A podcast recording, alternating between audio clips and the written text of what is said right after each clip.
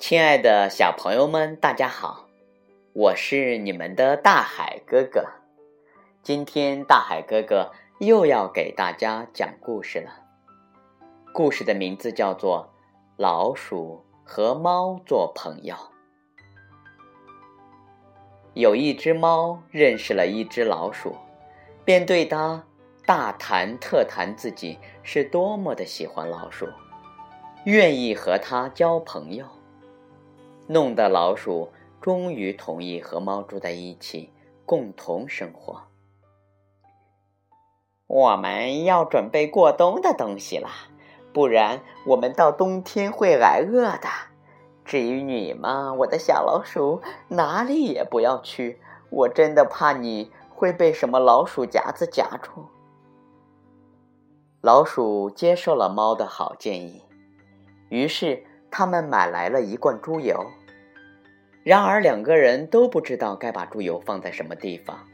他们左思考，右思考，最后猫说：“我觉得这罐猪油放在教堂里是再合适不过的了，因为谁也不敢去教堂偷东西。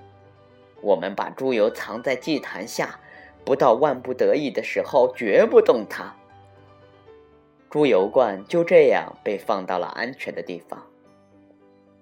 可是没过多久，猫开始想吃猪油了，便对老鼠说：“小老鼠，我想跟你说点事儿。我的表姐刚刚生了一个小宝宝，还请我当小宝贝的教母。那小宝贝全身雪白，带着一些褐色的斑点，我要抱着它去接受洗礼。所以今天要出去一下，你一个人在家看家。”好吗？好的，好的。老鼠说：“你尽管去吧。要是有什么好吃的东西，千万要记着我哦。我很想尝一点洗礼时用的红葡萄酒。”这一切当然不是真的，因为猫并没有表姐，也没有被请去当教母，他直接去了教堂。偷偷地爬到猪油罐那里，开始舔呀舔呀，把顶上的一层猪油舔得精光。然后，他在城里的屋顶上散了散步，想碰碰别的运气。接着便躺下来晒太阳。每当想起那罐猪油，他都情不自禁地舔舔自己的嘴唇。他一直等到天黑。才回家。啊，你终于回来了！这一天肯定过得很开心吧？哈哈，一切顺利。猫答道：“你们给那孩子起了什么名字？”“嗯嗯，没了顶层。”猫冷淡地说。“没了顶层。”老鼠叫了起来。“这个古怪的名字可不多见。”你们家常取这样的名字吗？那有什么？猫说：“不比你叫那什么偷面包屑的更糟吧？”没过多久，猫又想吃猪油了。他对老鼠说：“嗯，你得帮我一个忙，小老鼠。再一个人看一次家，又有人请我当教母了，而且……”这个孩子的脖子上有一道白圈，我实在是无法推辞了。好心的老鼠同意了。猫从城墙后面溜进教堂，一口气吃掉了半罐猪油。什么东西也没有比吃到自己的嘴里更好。猫说：“心里对这一天的收获感到很满意。”等他到家的时候，老鼠问道：“嗯，你们这次这个孩子起的什么名字呀？”“嗯，吃了一半。”猫回答。“吃了一半？你在说什么呀？我长这么大还从来没有听说过这样的名字。我敢打赌，就是嗯，年历上也不会有这样的名字。”不久。猫的嘴巴又开始流口水了，想再去舔一舔猪油。好事成三嘛，他说，又有人请我去当教母了。这个孩子除了爪子是白色的，浑身黑黝黝的，连一根白毛都没有。这是好几年才能碰上的事情，你当然会同意我去的，是吗？没了顶层，吃了一半。老鼠回答：“这些名字可真奇怪，我实在弄不明白。”哼，你白天又不出门，猫说。整天穿着深灰色的皮袄，拖着长长的尾巴，坐在家里胡思乱想，你当然弄不明白啦。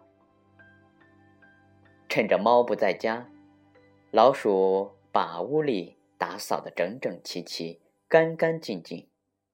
可是那只猫把剩下的猪油吃得干干净净。人只有把东西吃得干干净净，才能放心。他自言自语的说道：“猫吃得饱饱的，直到天黑了，才挺着圆圆的肚子回家。老鼠看到它回来，立刻问他：这第三个孩子起的是什么名字？”“嗯，你不会喜欢这个名字的小老鼠啊，它的名字叫叫吃的精光。”“吃的精光！”老鼠叫了起来，“这个名字。”太令人费解了，我从来没有在书上见过。吃的精光，这是什么意思呢？小老鼠摇了摇头，缩卷起身子，躺下睡着了。从此以后，猫再也没有被邀请去当教母。可是冬天来到了，外面再也找不到任何东西吃。老鼠想到了他们准备过冬的东西，便说。走吧，猫哥哥，我们去取储存的猪油吧。我们可以美美的吃上一顿。嗯嗯，好吧，猫回答。那准会把你美的，就像把你那尖尖的舌头伸到外面去喝西北风一样。他们动身去教堂，可他们到达那里以后，看到猪油罐还是在那里，里面。却是空的。天哪！老鼠说：“我现在终于明白是怎么回事了。你可真是个好朋友。你在去当什么教母的时候，把这猪油全吃光了。先是吃顶上一层，然后是一半，最后……你给我住嘴！”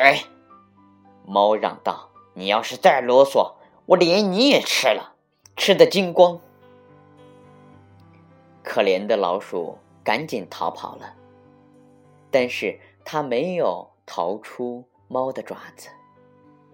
猫扑到了小老鼠的身上，抓住它，就把它吞进了肚子里。亲爱的小朋友们，小老鼠和猫的故事，大海哥哥和大家讲到这里，就要和大家说再见了。亲爱的小朋友们，我们明天见。